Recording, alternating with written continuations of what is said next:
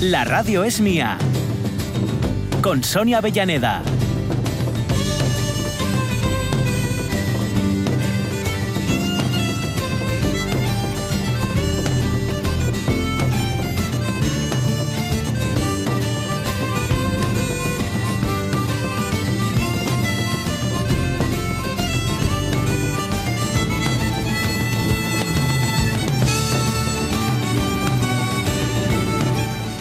Las 11 y 7 minutos tras la información, retomando el camino de la radio es mía. Bueno, este camino que vamos haciendo un poco entre todos, ¿no? Porque eh, estos no son compartimentos estanco. Entre todos eh, estamos poniendo nuestro eh, bloque amarillo en este caminito, de, en esta senda, ¿no? Que nos lleva a, a través de Oz, que es nuestro Oz particular, es, es la radio. Hablando de caminos, de caminos conocidos, y desconocidos, porque ese es nuestro planteamiento hoy en el Facebook. Ya sabéis que cuando nos vamos a la montaña, lo mejor es saber primero qué nos hacemos, qué nos traemos entre manos. Eh, hoy vamos a hablar con Miguel Treverbín, al que sí, ya sabéis que le hemos dado vacaciones durante este verano, pero como es nuestro particular hombre de eh, lo verde, pues le hemos pedido que rescatara un ratito de su tiempo para venir con nosotros y darnos unos cuantos consejos antes de meternos por ahí por los praos y sobre todo de meternos donde no sabemos o donde no debemos. Por cierto que eh, eh, estaba ahora hace un ratito hablando con Nicolás Barrero, que es guía de montaña en Asturias Vertical, eh, está en Cangas de Onís y estábamos hablando de los rescates y de lo imprudentes que a veces somos sin querer pero que nos sucede por no saber y ahí es donde puede estar nuestra responsabilidad, ¿eh? enterarnos antes de meternos en faena. Y decía, fíjate, estoy oyendo el helicóptero, seguro que va en busca de alguien. Que anda, qué veranito estamos teniendo con rescates y demás. Claro, es que está todo el mundo aquí, también es cierto, Jorge. Sí, ha venido muchísima gente, que lo cual está muy bien. pero claro, eh, hay que el otro día se habían unas colas tremendas para ir a los lagos bueno te digo eh, todos somos turistas excepto excepto cuatro iluminados y cuatro iluminadas que, dicen que son viajeros y no mm. turistas el resto somos turistas no eh, entonces em, claro la, cuestión es hay unas normas digamos mínimas ya no de urbanidad sino de seguridad yo no se me ocurriría si voy qué sé yo al Sáhara no o a Túnez estos, estas cosas que tienes que puedes dormir con los tuaregs, en medio de la noche decir, mm, voy a dar un garbeo. Sí, no, no me parece una buena idea, no. O, voy a... Por muchas estrellas que te guíen. Claro. Claro, claro o voy con nuestros amigos de callejeros por el mundo ahí a visitar gorilas de montaña y no, se me ocurre decir, no, no, voy yo solo. Sí, eh. ya, los, ya, me los encuentro yo. Ya voy yo delante, que, voy a ir abriendo voy a ir abriendo una nueva vía. Ahí está, ¿no? Para llegar a no se sabe dónde. Claro, hay que, hay que hacer caso de mano a las señales, como os decía Paz Paredes ¿no? antes, y, y, luego a quienes saben. ¿no? Exacto, no pedir ayuda, o sea, pedir ayuda, no a pedir ayuda, a pedir consejo previo para no tener que pedir ayuda. De todas formas, he de decirte que los expertos tenemos la gran capacidad de perdernos hasta en lo fácil. que para perderse también hay que ser un experto, ¿eh? Oye, cada uno presume de lo que puede. sí, sí, sí, sí. Tengo unos amigos que la semana pasada lo vivieron en sus propias carnes, que fui a dar la vuelta a la manzana con el coche y por aquello de las eh, direcciones prohibidas acabé tres barrios más adelante y tuvieron que ir a buscarme. Estaba en Gijón, no estaba en mi propia ciudad, bueno, por decirlo en mi descargo, pero vamos, fue lo más humillante y mira que las tengo. en fin, cosas que pasan. Sobre la capacidad y el sentido de orientación y vuestras experiencias y sobre la prudencia en la, en la montaña va hoy por ahí nuestro asunto en esta hora. Además de que ya puestos a explorar rincones insospechados, podamos como Salgari hacerlo a través de las palabras y no poner en riesgo muchas, eh, eh, muchas cosas y alguna noticiuca más. En fin, que espero que sea una hora que nos dé para mucho y que aprovechemos. Pero en el tintero teníamos todavía algún algún recuerdo, alguna de nuestras efemérides históricas, como por ejemplo la que nos lleva a 1930. En Escocia nace la princesa Margarita, condesa de Snowdon, aristócrata británica, hermana de la reina Isabel II. Andaban justitas de química. Y luego, claro, lo del protocolo, ¿eh? que tampoco ayudaba. Tendremos que retrasarlo. ¿Retrasar qué? El comunicado. Solo unos meses. ¿Por qué? ¿Por el bebé? ¿Qué bebé? El mío. Estoy embarazada. ¿Desde cuándo? 14 semanas. Es un tema de ah, protocolo. Protocolo, ya entiendo. No, Margarita, no lo veo. Esto es un complot que habéis confabulado para que no me case, no, ¿verdad? es por un tema de protocolo. Hasta que nazca el hijo de un soberano no se pueden hacer otros comunicados familiares. Pero no lo es. Hasta que lo anunciemos no podemos casarnos. Solo es un retraso de seis meses. ¿Y otros seis meses? ¿Y otros seis meses? Margarita. Ese tiempo estarás ocupada organizándolo todo. Margarita. Margarita. Que, que no hay nada como el amor entre hermanas, boba. Sí, claro, una eh, heredera al trono, la otra no. Mm. Eh, Margarita, que efectivamente, claro, cuando no eres heredera al trono, pues puedes llevar una vida un poco más disoluta también, ¿no? No tienes que guardar tanto las formas. Mm. Y luego, pues que efectivamente la Casa Real Británica era muy firme en cuanto a ciertas cosas y no querían que se casara con, con un hombre que estaba divorciado. Sí, sí, sí. Ahí estaba, había muchos problemas ahí. Eh, la serie que, de la que se extrae el corte y que una vez más es recomendable porque hay em, muchas sensaciones de lo, de lo público y también de lo privado que quedan bastante bien reflejadas en ella. Sí, sí, sí. ¿Eh? Es el Crown, la corona. Eso es, la, The Crown, The Crown. Una maravilla, una maravilla. Sí, sí. Bueno, en 1944 nace en Sydney Peter Weir, cineasta australiano. Tiene unas cuantas buenas. El año que vimos peligrosamente, que es una película que a mí me encanta. Esta es la que hizo que después de querer ser misionero quisiera ser, quisiera ser este, reportero, periodista, reportero, sí, bueno, periodista tal. El Club de los Poetas Muertos, Master and Commander, el show de Truman, Único Testigo, esta pequeña arma sirve para quitar la vida a las personas. Nosotros creemos que nadie debe quitar una vida. Eso solo puede hacerlo Dios. Tú podrías matar a otro hombre. Lo mataría si es un hombre malo. Ah, solo si es malo, entiendo. Pero puede que no lo conozcas más que de vista. ¿Eres capaz de ver la maldad mirando dentro de su corazón? Puedo ver lo que hace. Y lo he visto. Aunque lo hayas visto, no debes seguir su ejemplo. ¿Lo entiendes, Samuel? Lo que hace en tus manos lo dicta tu corazón. Ahí está con esa mirada de, de, Samuel que estaba eh, eh, con los Amish.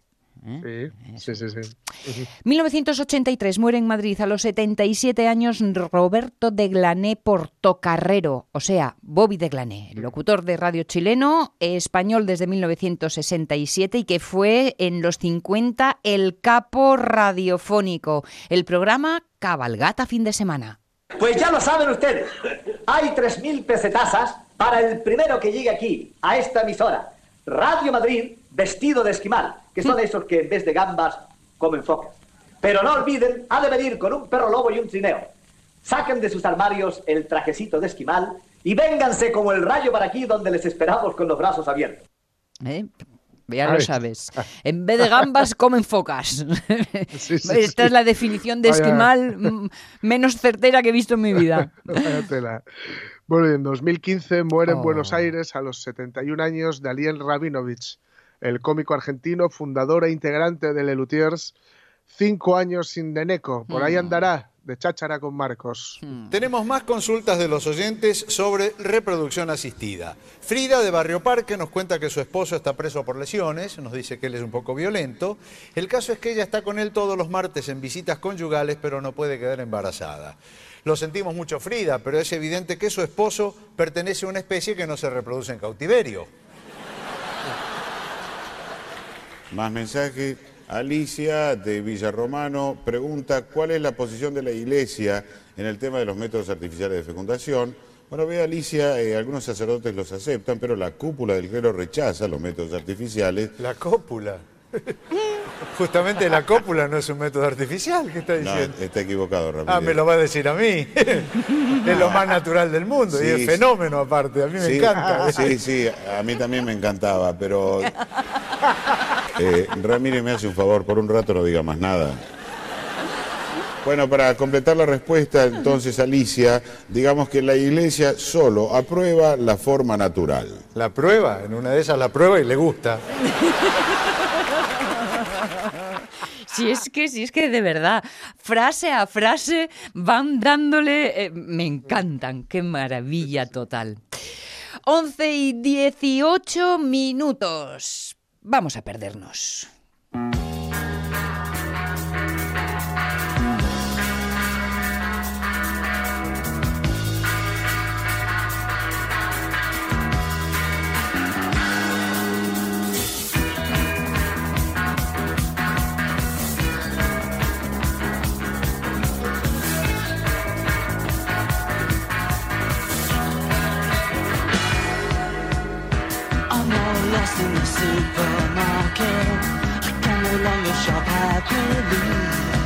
Perderse en el supermercado parece tarea imposible, pero ojito que ya os digo que los profesionales somos capaces de casi cualquier cosa. ¿eh? Esto de la orientación en realidad es una capacidad innata que viene, viene de serie, pero bueno, no vale como excusa porque también se puede practicar y por lo tanto adquirir una mayor habilidad. Aunque como tal mm, hay que intentar afinarla lo antes posible porque como en tantas otras ocasiones durante la infancia es el mejor momento a partir de los entre 7 y 10 años eh, ya la cosa está mm, más o menos consolidada, como, como decíamos. Por eso los guajes, los críos, las crías, están todo el día salta, corre, hace el pino, ponte para aquí, ponte para allí. Y eso resulta realmente importante porque tienen que ver toda esta actividad frenética con adquirir habilidades sobre el saber dónde está uno bueno, de forma así un poco más seria, se llama propiocepción. ¿eh? Saber si uno está arriba, abajo, si va a la izquierda, a la derecha. Y también es muy importante para el equilibrio. Una capacidad visoespacial, pero también es una cuestión de concentración. Porque chicos, a mí cuando me dicen cómo se va a un sitio, yo no sé qué pasa, pero al segundo 15 dejo de escuchar es que me vuelvo totalmente impermeable a, las indicaciones. Es como que mi cabeza dice, ay no, por favor, se me agota la neurona antes de ponerse en marcha. Claro que siempre me queda un recurso y es decir que padezco agnosia topográfica. Atención, para los que necesitéis excusas, quedaos con la copla. Agnosia topográfica. ¿Eh? que es el que no se organiza ni a bien ni a mal. Y esto evidentemente es un trastorno un, problema eh, eh, y es que hay zonas de nuestro cerebro que deberían de comunicarse para conformar un mapa y que no lo hacen y entonces tiene, tiene esta, esta consecuencia. Cuando el GPS te guía bueno, pues no siempre hay que establecer que su ruta es la mejor de las mejores. También te diré que yo con el GPS me enfado muchas veces, porque mm. dice, dirígete hacia el norte. Pero vamos a ver, alma de cántaro, ¿dónde está el norte? Y yo qué sé, ¿dónde está el norte? ¿Eh? Tengo que sacar la brújula para empezar a organizar la ruta que me está mandando.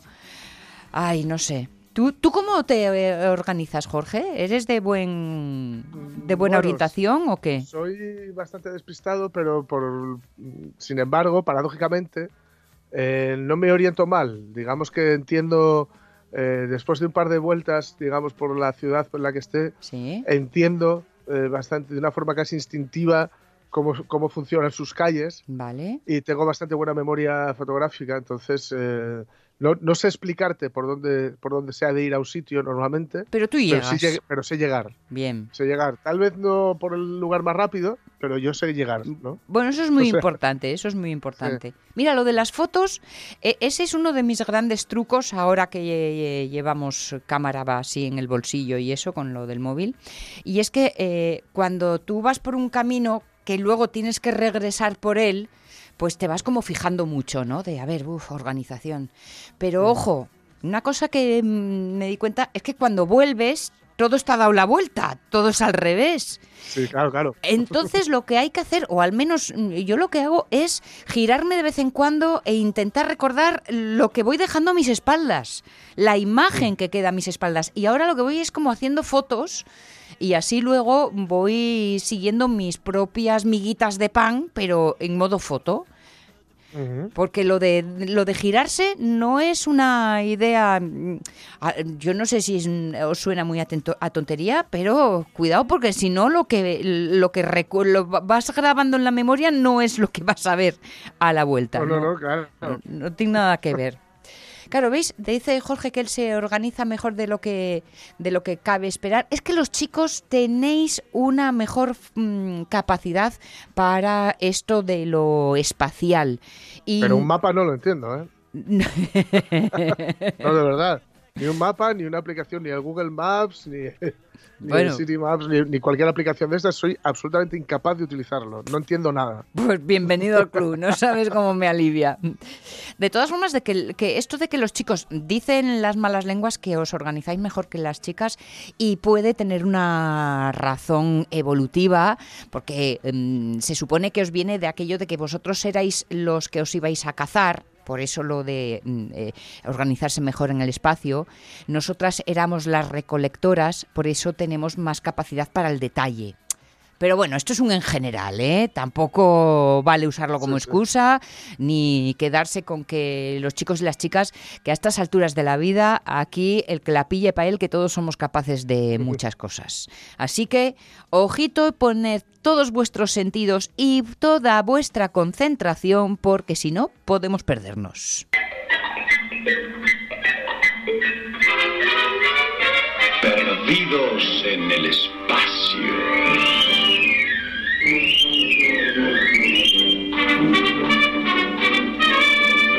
Actuación estelar de Guy Williams. June Lockhart. Mira, ahí tenemos a Lockhart, como ¿eh? acabáis de oír en el reparto. Perdidos en el espacio de las primerísimos recuerdos que tengo de, de la tele cuando era pequeña. Pero muy pequeña, ¿eh? Muy pequeña. Quede claro. que quede claro, exacto. y si el Lockhart que escuchamos se perdía en el espacio, el nuestro, el de casa, eh, pues parece que lo lleva bastante mejor porque, mira, es quien eh, con quien vamos a iniciar el recorrido de respuestas hoy en nuestro Facebook. Dice Lockhart, no utilicé un GPS en mi vida. Igual y por eso que estoy más perdido que Adán el día de la madre. No me orienté bien en la vida. Debe ser algo congénito. No tengo solución. Si hasta me pierdo en el barrio de la calzada. En fin, bueno, hoy un comentario breve que tengo mucho que hacer. bueno, o sea que también eres de los que puede perderse en el espacio como tu tocayo de la serie. Pues cuidadín, cuidadín. Belo García dice, he tenido que dar media vuelta alguna vez porque la recomendación, si bien era el trayecto más corto, era una carreteruca de baches profundos que apenas se usaba. Y a veces en rotondas o cruces complicados me equivoco al coja la segunda salida o a 200 metros coja la, la salida tercera tomando la AS325. Y la numeración de la carretera es distinta a la que te canta el aparato. Claro, hay que actualizar aquí porque si no es un... y que luego te canta y que no te da tiempo a comprobar. Y mira, lo de la segunda salida. Yo creo que para indicar las salidas, eh, el truco de eh, las horas del reloj. Uno en una rotonda siempre entra a las seis y luego la salida puede ser a y cuarto, a menos cuarto, a y diez, ¿eh? y así ves Omar está poniendo cara de, a ver, no acabo de entenderlo. ¿eh? Pero como, como un buen círculo y numerado así como... Bueno, a mí eso me parece mucho más intuitivo que la primera o la tercera. Pero bueno, caún ye caún. Susana Fernández Iglesias, aunque alguna vez se despista, a mí me ha salvado. ¿Qué sería de mí sin el GPS? Con mi escaso, por no decir inexistente sentido de la orientación. Servando Álvarez del Castillo dice que lo usa el GPS cuando se sale de sus rutas habituales. Madrid es un caos de callejuelas. Un saludo. Ostras, es que el Madrid, es el Madrid de los Austrias y a ver quién, a ver quién seguía por ahí. Y Cristina Tuero Ordóñez dice, nunca he utilizado el GPS, soy de las que me gusta preguntar y la verdad es que no me oriento mal. Hace unos años, al regresar de Madrid, mi padre se confundió en la A6 y, cogió, y no cogió perdón, el ramal para Asturias y siguió dirección a Coruña y se dio cuenta 200 kilómetros más tarde. Fue tremendo, pero menos mal que quedó en anécdota. 200 kilómetros del ala de extra. Bueno, y luego el, volver a casa, el volver a coger el camino correcto. No sé, es que todos tenemos nuestra pequeña gran cruz, cruz sin duda.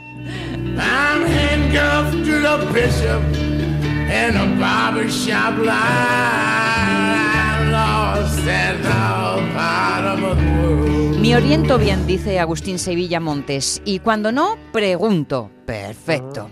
Para Rubén Cardín, siempre fui de mapa Michelin, de los grandes, de esos de poner encima del capó y mm. sacar el rotulador. Ahora solo pongo el GPS cuando voy a una gran ciudad, pero cuidado de que no se confunda. Todo el tiempo encendido y muy cansino. Sí, porque, hablan mucho además. Hablan mucho, son muy pesados. Sí, sí, sí. ¿Y hay, alguna voz de GPS en modo feliz? Uf, que a mí me atasca la cabeza. Mm. Mira, Velo García nos puntualiza. Ah, pero una vez que llego a destino, en pueblos y ciudades, pregunto y pregunto. Me gusta conversar con la gente, si no parecemos robots, todos parados en las esquinas mirando el teléfono. Tienes razón, Velo. Berto Alonso, tengo GPS en el coche, de serie, ¿eh? No lo, pidiéramos.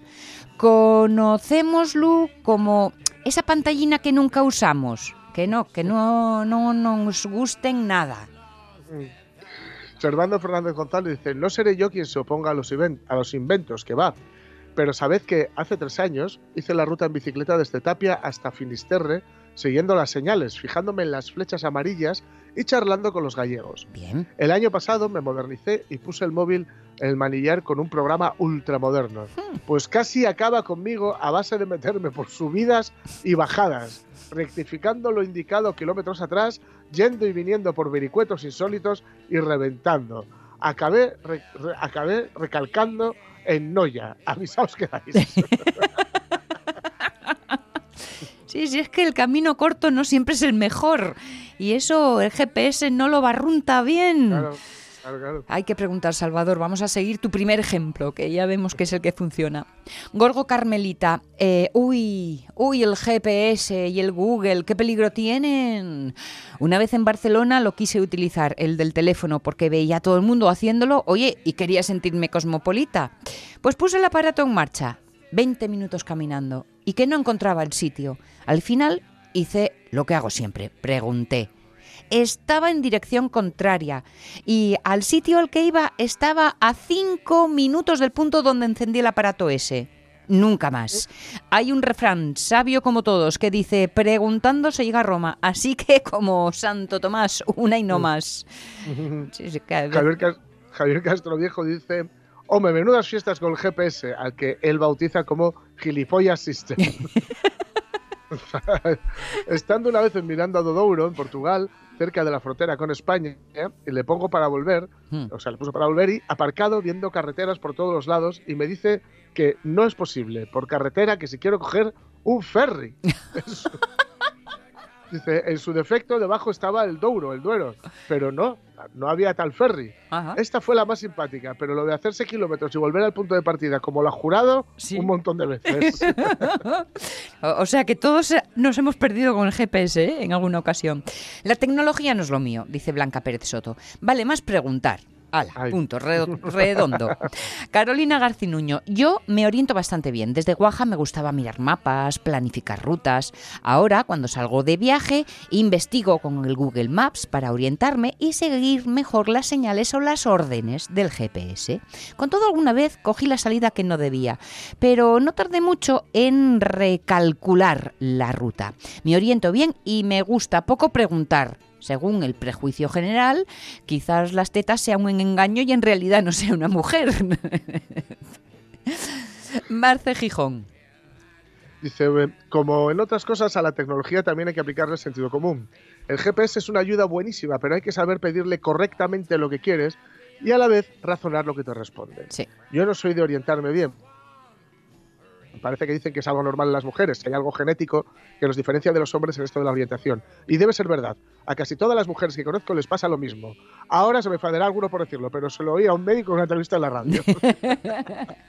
bueno, hay, hay esto que es lo de la impronta que traemos por el uso, pero esa impronta cambia con lo que vayamos haciendo, ¿eh? así que no hay que hacer dejación de... Pepita Pérez, si voy en coche soy una maleta. Y si vamos caminando por el monte soy una mochila. Oye, que me dejo llevar requete bien, porque no me oriento ni con el GPS ni con la brújula. me encanta cómo lo cuenta. Sí. Eh, David García dice, yo el sentido de orientación nulo. Yo te miro al cielo y te puedo saber si es de día o de noche, la osa mayor. Y la osa menor para mí están en somiedo. Leticia Prida, buenos días, yo no me oriento ni para Dios, debí nacer desorientada ya. Bueno, hay un montón de, efemérides de cine, luego sí se las rescatamos, ¿eh, Ramón? Beth Move. Sí, dice que la primera vez que fui a Parque Principado acabé en Avilés. Cuando fui a la Ciana, en León, y yendo para la playa, la griega, acabamos en Infiesto. Para salir de Oporto casi envejecemos en el coche. Supimos que salimos de Portugal por Galicia porque lo preguntamos en una gasolinera. No, definitivamente no tengo sentido de orientación. Y los GPS son un invento del demonio. Vez, amiga. Fer Acebras, eh, creo que el GPS es una herramienta increíble y como todas las tecnologías, pues ha desplazado cosas, como aquellos preciosos mapas mapas de la editorial Ladrados. Sí, es verdad, ¿eh? que en eh, más de una ocasión hemos hablado con Adrados hija y nos hablaba de, los mapas de su padre. Si nos lo cuentan fai 30 años, no lo creemos, pues y, menos todavía. Para Berto Alonso, estoy sintiendo vos agora al rodio de los rescates na naturaleza. Metese nun cantil con tres neños, dir a la montaña en sin medios, non hai sentido común. La xente fai burrais que después paguen los profesionales del rescate y los asturianos y asturianes. Vete a Suiza en sin seguro de monte, en sin equipo. Vete, vete. Hay que ser claro y sencillo explicando a la gente qué son los picos de Europa. Todos los días veo al helicóptero bomberos esnalando dirección picos. Todos los días.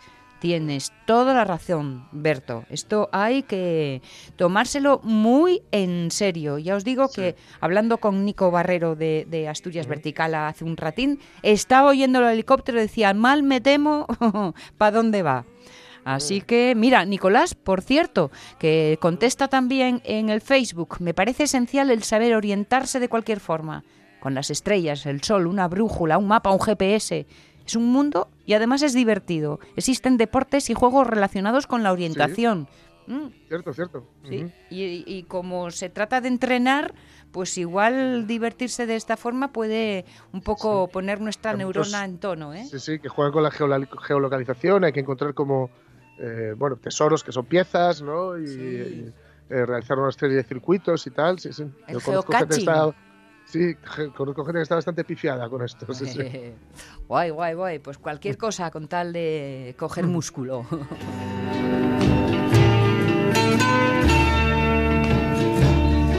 bueno, y esta no podía faltar. Alonso, va por ti. ¿Eh?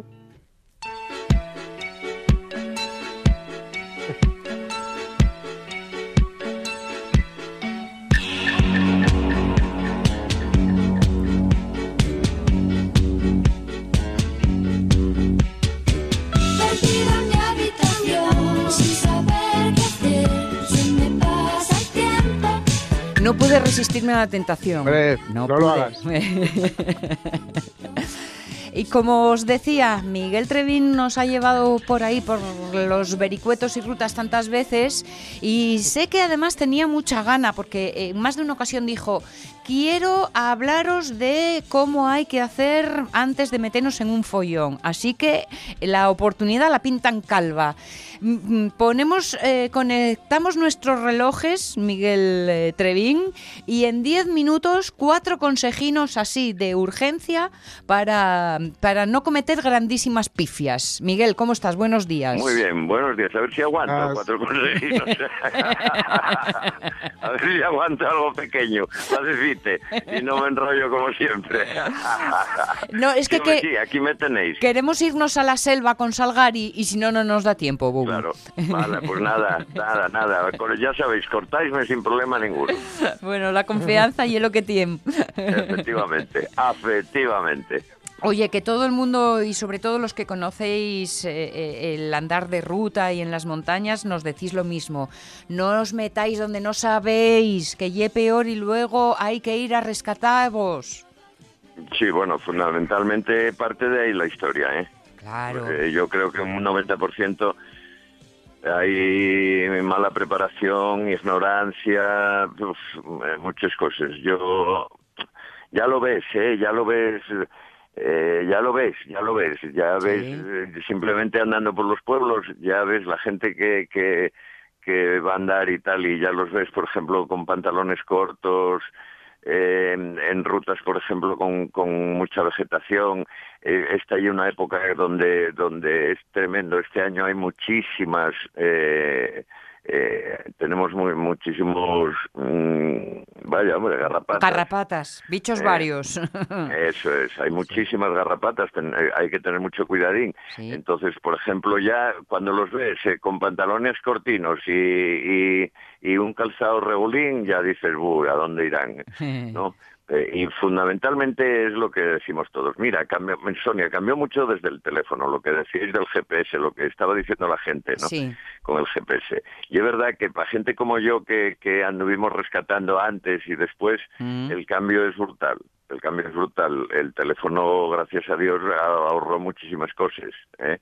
Lo que pasa que ya sabéis que en Asturias, a partir de cierta de cierta altura y sobre todo en zonas así más o menos bastante aisladas como, como puede ser la, las zonas más altas de picos o, eh, o, zonas de, bosque muy umbrío eh, de, del, occidente, eh, no hay señal, con lo cual, bueno, hay que tirar a la antigua usanza, hay que tener cuidadín. ¿eh? Sí, sí, Entonces, ya lo veis, Además, yo ya sé que hablasteis y ya, ya, eh, solo tenéis que mirar, mira, cambió mucho además el tipo de gente que está viniendo a Asturias. Hay que tienen que tener mucho cuidadín, hombre, porque yo sé que vienen primero hay un tipo de gente que empieza a venir y que no viene muy preparada. Y segundo, ahora con, con todo lo que nos está llevando el, tema del coronavirus. Gente que viene porque vio que en Asturias no había, eh, que, que tuvo un rollo de seguridad y que entonces...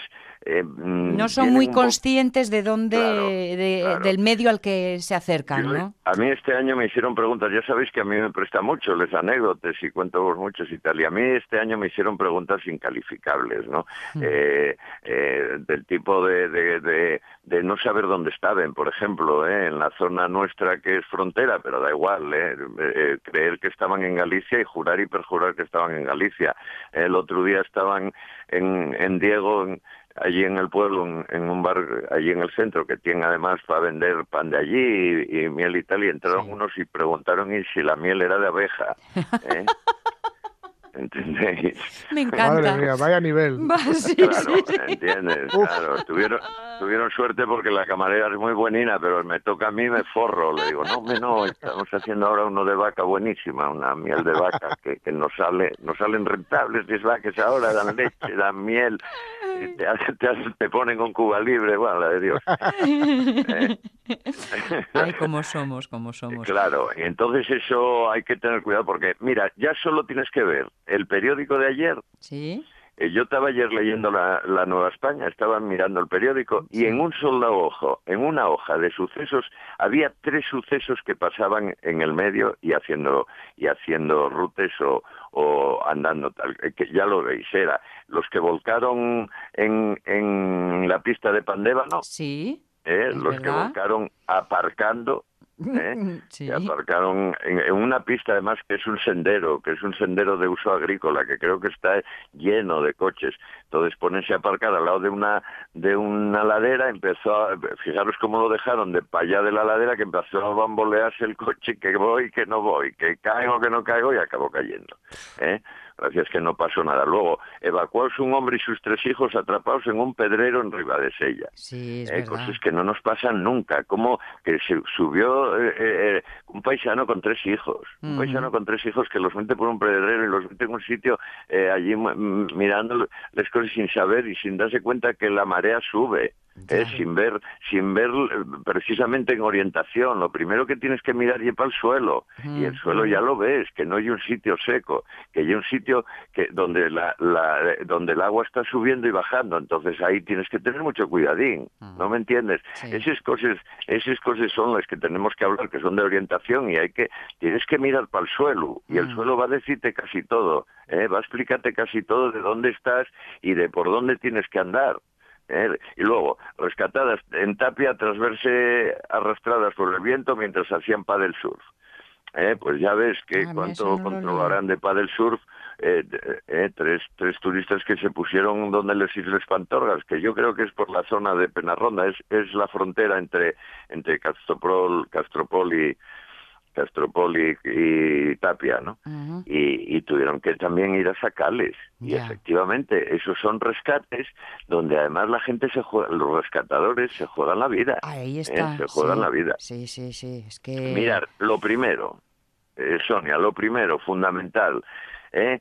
Entonces, estas cosas, por favor, buena información. Antes de poneros a andar, antes de ponerse en una, en una ruta, hay que hay que informarse bien a dónde vas, hmm. ¿eh? qué tipo de ruta es, eh, qué te qué te va a hacer falta para esa ruta. Por supuesto, bueno, no no vayáis a olvidaros del teléfono porque igual en alguna parte del, de la ruta, aunque aunque os digan que es una ruta que puede que no haya ¿eh? cobertura, pero da igual llevar un teléfono siempre porque os pueden buscar por el teléfono o en algún momento eh, subiéndovos alguna roca o haciendo alguna cocina podéis puede, puede coger un pelín. Si ¿eh? pillas onda y puedes mandar una ubicación, wow, lo que es la ventaja que eso puede ser. Sí, ¿para qué os voy a contar? Ya no, no hablo nada de llevar brújulas porque ¿para qué? Habría que explicar cómo funciona una brújula y, me dan mareo solo de pensarlo. ¿eh? Explicáis al, al, que, al que pone el coche en un barranco cómo funciona una brújula, uff. ¿eh? Me, da, me dan mareos, pero muy grandes. Pero bueno, eh, si, pues lleváisla por si acaso igual cuando estás así un poco nervioso, de repente te viene a la cabeza algo y... La inspiración, oye, que, la necesidad ilumina mucho, ¿eh? claro. Hombre, luego hay que tener mucho cuidado en Asturias por la niebla. ¿eh? porque se te eche la noche. Pero bueno, la noche, hombre, y sobre todo en el verano, tarda. Y ya lo ves, que mm. empieza, ¿eh? ¿eh? además ahora los atardeceres están muy guapos estos días, ¿eh? rojos, están eh, muy vistosos, ya lo mm. vas viendo, que ya te viene la noche y hay que parar inmediatamente, dar la vuelta, buscar inmediatamente el sitio tal y, y, la niebla. Pero la niebla es más traicionera porque es en un visto y no visto, ¿eh? Eso es, la niebla los asturianos ya lo sabemos como ye, ¿eh? que mm. vas andando y de repente en cinco minutos no ves nada a dos metros. ¿eh? ¿Qué hacer en ese momento? Inmediatamente eso, bueno, teléfono, tal, GPS, pero sobre todo pararse. Vale. Eh, pararse. Eh, normalmente o, conoces muy, muy, muy, muy bien la, la ruta en la que estás y sabes que hay un camino sin ninguna dificultad, pero incluso conociendo, incluso sabiendo algo, si hay una niebla muy profunda, tienes que pararte, ¿eh? pararte inmediatamente, buscar en el caminín en, en, un radio muy pequeño de dos o tres metros, buscar la ladera para estar un poco más abrigado ¿eh? mm, y como supongo que va más de uno, ¿eh? arrimarse bien unos a otros, aunque no os llevéis muy bien y no sea una época de arrimarse, ¿eh? Eh, bueno, pues en una, en una cuestión que el peligro es mayor otro, pues, pues tienes que hacerlo y esperar que te vayan, que te vayan a buscar o que baje la niebla. ¿eh? Eso inmediatamente pararse. Mm, parece una tontería lo que os digo, pero os diré que tanto eh, yo fui a recoger gente que se había perdido con niebla, que se había perdido de noche y, y, hay cierta tendencia ponerse nervioso y a moverse ¿eh? y a buscar, con lo cual ahí es donde vienen las caídas, es eh, donde viene que en un grupo de tres o cuatro perdidos luego haya, haya que buscar a unos por un lado y a otros por otro. Mm. ¿eh? Inmediatamente lo mejor y lo más lógico y lo tal, vosotros pararos, quietos, quietos en ese sitio y, a esperar, ¿eh? y a esperar con paciencia, mucha paciencia. En, en, el medio hay que tener mucha paciencia, los animales tienen mucha paciencia, ¿eh? para cazar, para esperar, para ir a beber, para todo, hay que tener paciencia, ¿eh? y en los pueblos la gente tiene mucha paciencia, ya lo sabéis. Mm, cuidado, seguir el camino marcado siempre, siempre que vayáis, seguir el camino marcado y, y dejaros de, de, atajos. ¿eh? Mm. Y de virguerías, porque por ejemplo estos del pedrero parece ser que la madre estaba por arriba ¿eh? y el padre con los hijos por abajo, ¿no? Sí. ¿Eh? Bueno, pues pues pues eh, intentar no hacer esas cosas, ¿eh? intentar no ser más listos que los demás, intentar, pues eso, nada de atajos, seguir el camino marcado ¿eh? y, y nada de, de de experimentos, los experimentos con casera. Sí, ¿eh? sí. Acordamos que luego eso, que, que normalmente solemos hacer la media, ¿eh? la media son cuatro kilómetros hora. ¿eh? la media que se suele hacer, más o menos. ¿eh? Entonces ya sabéis, eso es muy importante porque para saber en qué parte de la ruta estás. Porque yo encontré gente que se perdió por eso, porque iban mal informados. Por ejemplo, me acuerdo de una de ellas en, en, en, en una ruta de, de, de Oscos con, con Grandes de Salime y, y creían que eran muchas menos horas la ruta, eh, con lo cual creían que llegaban al otro lado, eh, aunque estaba empezando a anochecer, va, no, no, nos queda poco, nos queda poco, ¿eh? bien informados de cuánto eh, tal y, y tal. No hagáis, ya sabéis la anécdota esa que cuento del pastor, mm. ¿eh? esos que le preguntan al pastor, Oiga, ¿cuánto falta para llegar? Que encuentren un pastor, están perdidos y, y, encuentren un pastor y, oiga, ¿cuánto falta para llegar? Que vamos allá, pandemia, tal, pum, pum, pum. Y no sé, no sé. Y, hombre, ¿cómo no lo va a saber? Usted no hay pastor aquí. Sí, sí, sí. Y no sabe cuánto nos falta por llegar. No lo sé, no lo sé, no lo sé. Tal, tal. Bueno, déjenlo y marchen. Y pues, qué raro, este pastor, qué raro. Y tal, y cuando ya iban un rato tal, oyen de repente desde la otra ladera, oyen, ¡ay, si paso media hora! Exacto, qué guay. Qué ¿Eh? guay. Eso, eso dice mucho, ¿eh? Hombre, Claro, el paso al que vais, porque no es igual el paso de, de un guaje ¿eh? que el paso de un atleta, por ejemplo, ¿no? Claro, claro. El paso de una persona mayor acordamos siempre, y es muy fácil, mm, las viejas orientaciones. ¿eh? Las viejas orientaciones ya sabéis que fundamentalmente eso de la, bueno, de las películas, ¿eh? Bueno, lo del sol, por ejemplo, sale, acordaros que sale por el este y que se pone por el oeste. ¿Eh? Bueno, oye, es sin mínimo, por lo menos ya eh, algo, por lo menos para saber dónde está el norte, que decía yo, que ¿dónde está el norte?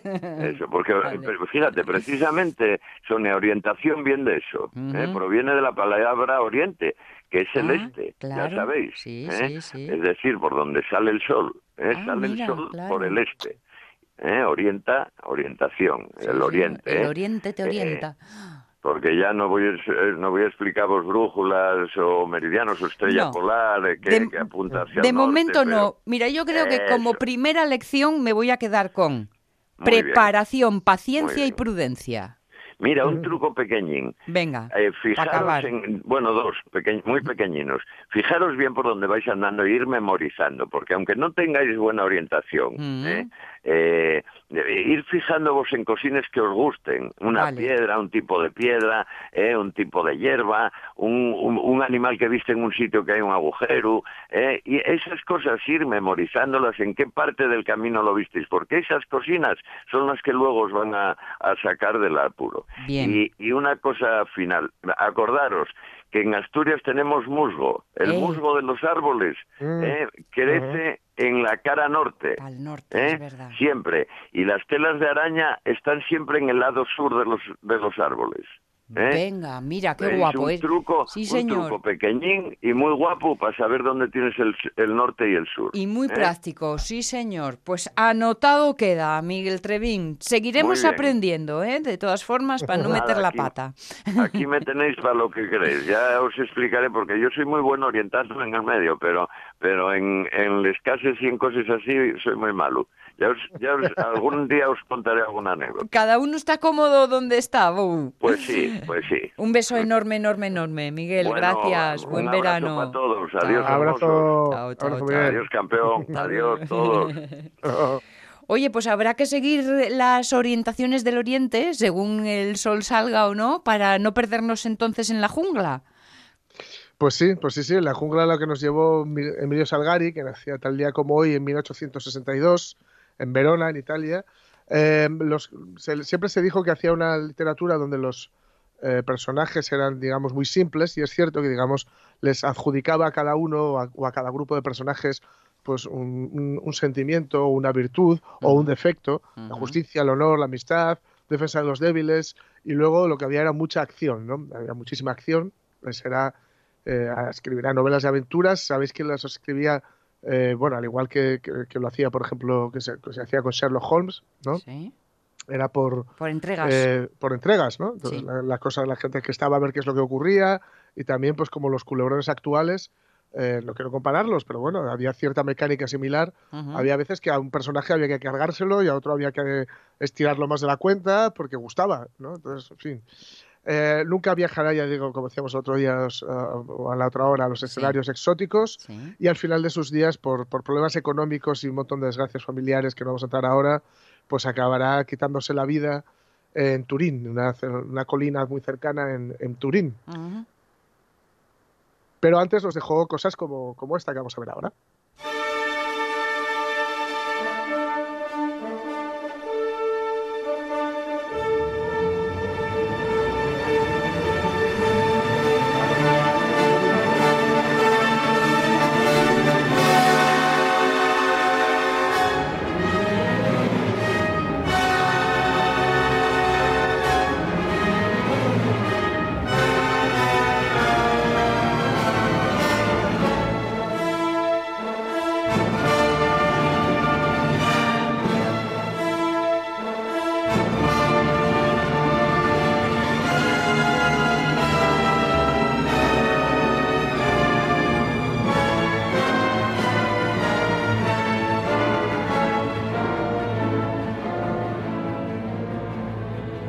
Que decir que eran las 8 de la noche, que el mar estaba embravecido, que los relámpagos iluminaban el horizonte y el mar se había puesto fosforescente. Así que eh, venían los filibusteros de, digamos, lograr un gran botín de saquear Maracaibo eh, por arriba y por abajo. Y esta era un poco la venganza del Corsario Negro, que había visto cómo sus tres hermanos habían sido ahorcados por Van Gould, el gobernador de Maracaibo, y había conseguido eh, saquearla, pero y al igual que la noche en la que él lanzó los cadáveres de sus hermanos a la mar, estaba la fosforescencia eh, en ella, en la mar, ¿no? Es un fenómeno natural. Y al igual que esa misma noche estaba, eh, la mar estaba así, ¿no?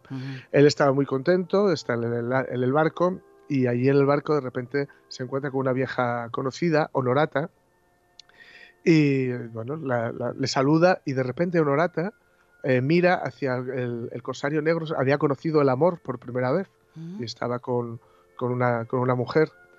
Y esa mujer, Olorata, le saluda y cae un relámpago y al iluminar ese relámpago la oscuridad del mar, ilumina el rostro de la duquesa, de la, de la amada del corsario negro. Y Honorata dice, la hija de Bangul de aquí. Perdón, no, no Honorata, un prisionero catalán. dice, Dios mío, el corsario que iba al encuentro de la joven se detuvo y volviendo sobre sus pasos, con ojos desorbitados, gritó al catalán, ¿qué has dicho? Habla o te mato. El catalán no contestó, miraba asombrado a la joven flamenca que retrocedía paso a paso trastabillando como si hubiera recibido una puñalada en el pecho. En el puente los 120 tripulantes no respiraban, concentrados en la joven que seguía retrocediendo y en el puño del corsario que amenazaba al catalán. Todos presentían que iba a desatarse una tragedia. Habla, repitió el corsario, habla. Es la hija de Bangul. ¿La conocías? Jura que es ella. Juro. De los labios del corsario escapó un rugido. Se dobló sobre sí mismo como golpeado por una maza, pero se enderezó con un movimiento de tigre. Sus palabras resonaron roncas en medio de la noche. Cuando surqué estas aguas con el cadáver de mi hermano, el Cosario Rojo, hice un juramento. Maldita sea esa noche fatal que matará a la mujer que adoro. Comandante, dijo Norman acercándose. Silencio, aulló el, corsario con la voz quebrada. Aquí mandan mis hermanos.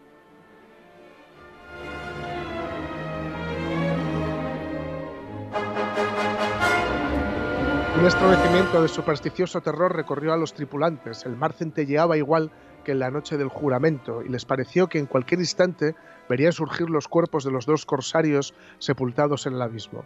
La joven flamenca seguía retrocediendo con, con las manos sobre la cabeza, sosteniendo los cabellos que el viento despeinaba. El corsario la seguía paso a paso con los ojos chispeantes. Ninguno de los dos hablaba y el resto de los filibusteros les miraban también mudos. La duquesa bajó hasta el borde de la escalera por la que bajó sin darse cuenta. Ya en el salón se detuvo, flaqueó y se dejó caer desesperadamente en una silla. El corsario cerró la puerta tras de sí. Desventurada, gritó con la voz rota del llanto. Sí, murmuró, infeliz de mí. Y sus sollozos ahogados quebraron el silencio de la cámara. Maldito sea mi juramento, sollozó el corsario desesperado. Usted, la hija del hombre al que juré odio eterno. Usted, la hija del traidor que asesinó a mis hermanos. Dios mío, es espantoso. Se interrumpió antes de seguir con las lágrimas de ira. Lo juré. Juré acabar con la familia de inmortal enemigo. Se lo dije a usted, ¿lo recuerda? El mar y mis hombres fueron testigos de mi fatal juramento.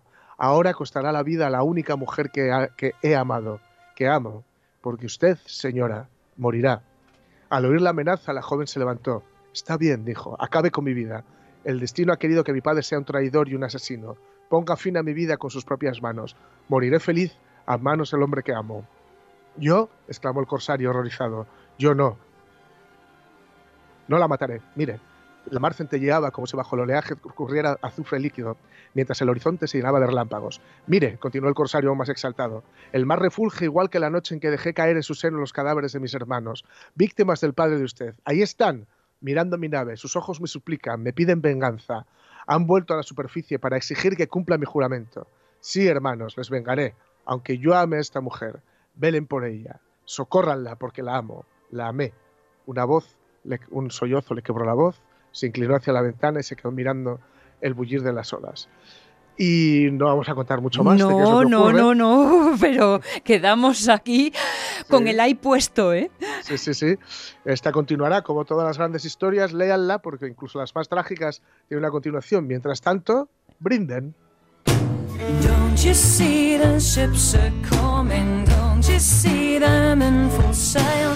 Don't you see the ships are coming with the prizes at the tail? Y entre brindis y brindis, noticias.